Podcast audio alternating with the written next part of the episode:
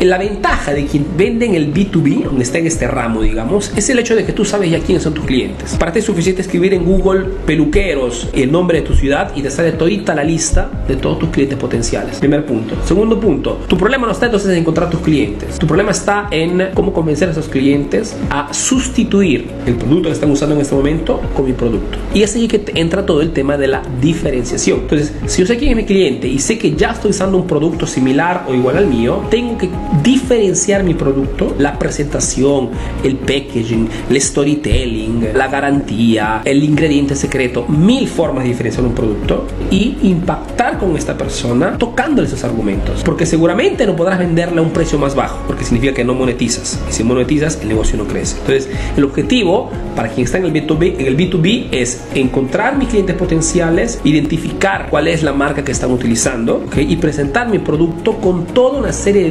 diferenciaciones que valgan la pena pagar hasta tres veces más, pero con este producto okay, te resuelves esto, esto y este otro. Tienes que diferenciar tu producto para convencer a ese cliente a que compre de ti y no de la competencia. Pagando más, no pagando menos. Por eso digo que no es cuestión solamente de revender. Si quieres generar márgenes de ganancia, tienes que, tienes que hacer marketing. Diferenciar tu propuesta para presentarlo de forma diferente. Si le hablas de repente de productos certificados, si le hablas de repente productos que no utilizan de repente productos químicos, si le hablas de productos biológicos, si tienes que darle motivos importantes. Porque si no hay un diferencial, no hay motivo para que el cliente elija tu marca. La gente no cambia idea fácilmente o no sustituye un producto o un servicio simplemente porque le está simpático.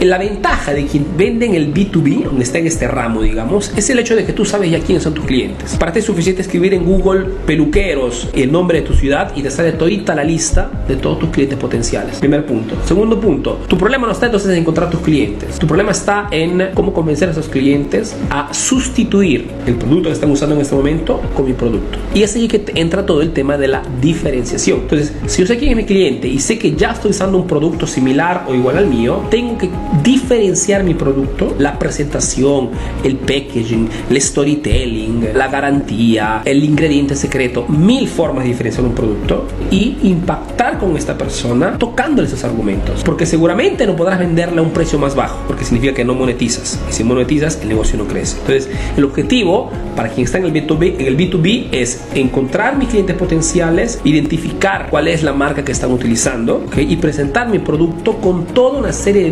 diferenciaciones que valgan la pena pagar hasta tres veces más, pero con este producto, ok, te resuelves esto, esto y este otro. Tienes que diferenciar tu producto para convencer a ese cliente a que compre de ti y no de la competencia. Pagando más, no pagando menos. Por eso digo que no es cuestión solamente de revender. Si quieres generar márgenes de ganancia, tienes que, tienes que hacer marketing. Diferenciar tu propuesta para presentarlo de forma diferente. Si le hablas de repente de productos certificados, si le hablas de repente productos que no utilizan de repente productos químicos, si le hablas de productos biológicos, si tienes que darle motivos importantes. Porque si no hay un diferencial, no hay motivo para que el cliente elija tu marca. La gente no cambia idea fácilmente o no sustituye un producto o un servicio simplemente porque le está simpático.